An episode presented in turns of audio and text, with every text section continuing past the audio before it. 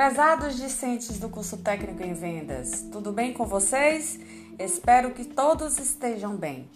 Aqui quem fala é a professora Etienne, da disciplina Logística e Controle de Estoques.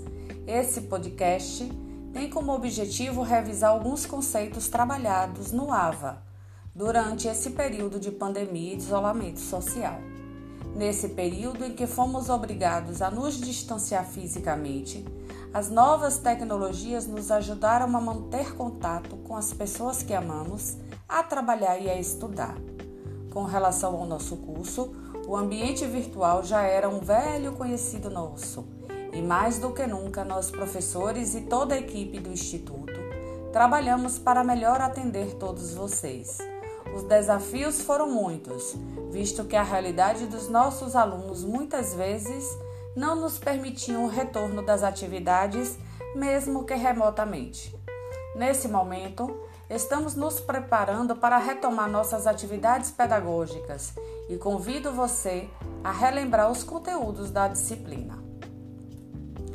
Em primeiro lugar, temos que lembrar que logística é movimento e depende de planejamento, por ser uma área estratégica de qualquer empresa. Pensemos nesse período de pandemia, onde muitas pessoas que nunca haviam comprado nada pela internet passaram a utilizar o comércio eletrônico como meio de compra. A logística da maioria das empresas teve que se adaptar para atender às necessidades de seus clientes. Mas o que é logística? Segundo o Conselho de Gerenciamento Logístico, logística é o processamento de planejamento, implantação, e controle do fluxo eficiente e eficaz de mercadorias, serviços e também das informações relativas, desde o ponto de origem até o ponto de consumo, com o propósito de atender às exigências dos clientes e seu objetivo é tornar disponíveis produtos e serviços no local e na data em que são necessários, garantindo assim a qualidade dos produtos e a satisfação dos clientes.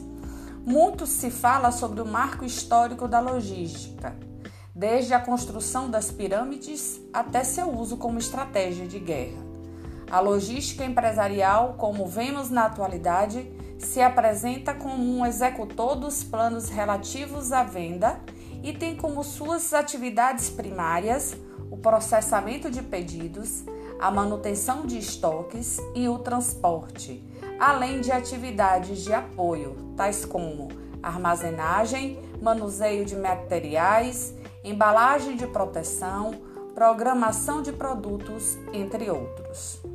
Dentre as, dentro das atividades principais da logística, o controle e a gestão de estoques se apresentam como uma das mais relevantes atividades e devem ser bem executadas com o objetivo de reduzir os custos logísticos e o desperdício com perdas de produtos.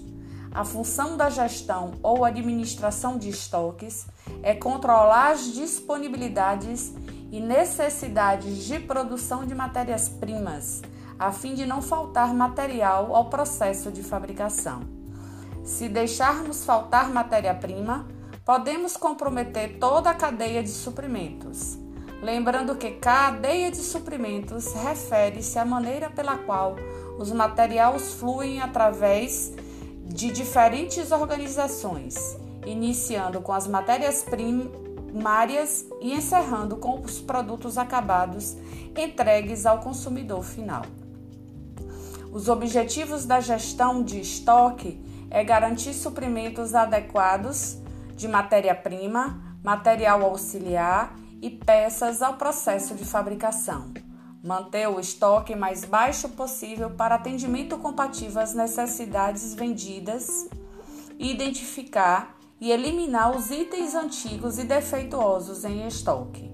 Para cumprir com esses objetivos, temos uma série de controles que o gestor de estoque deve se preocupar e planejar, como giro, previsão e níveis dos, dos estoques, além do tempo de reposição, o ponto de pedido e o estoque de segurança. O controle de estoque nos auxilia também no cálculo dos custos diretos e indiretos de um produto. através da mensuração dos estoques por meio dos sistemas de inventário, sejam ele periódico ou permanente.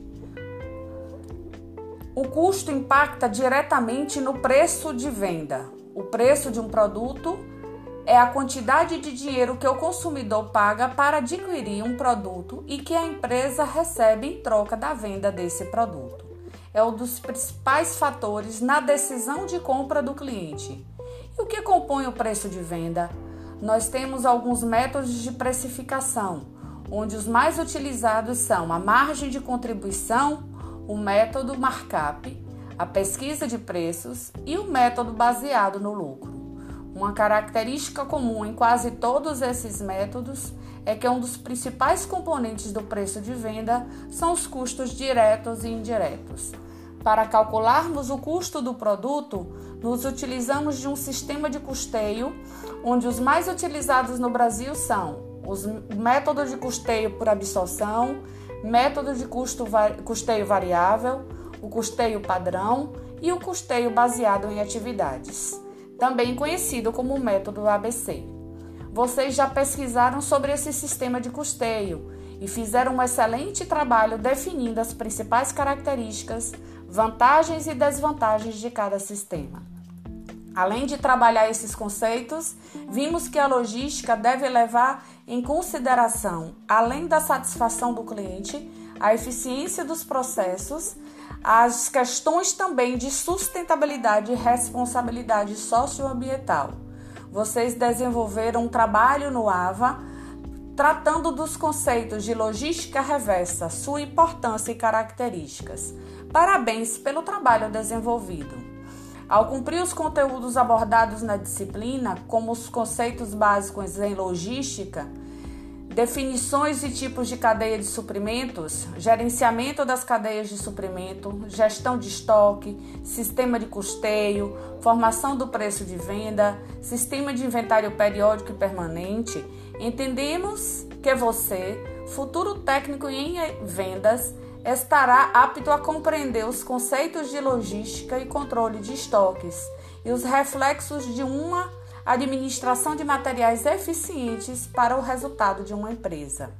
Você também estará apto para descrever os princípios fundamentais da gestão de estoque e sua aplicabilidade nas empresas de pequeno, médio e grande porte.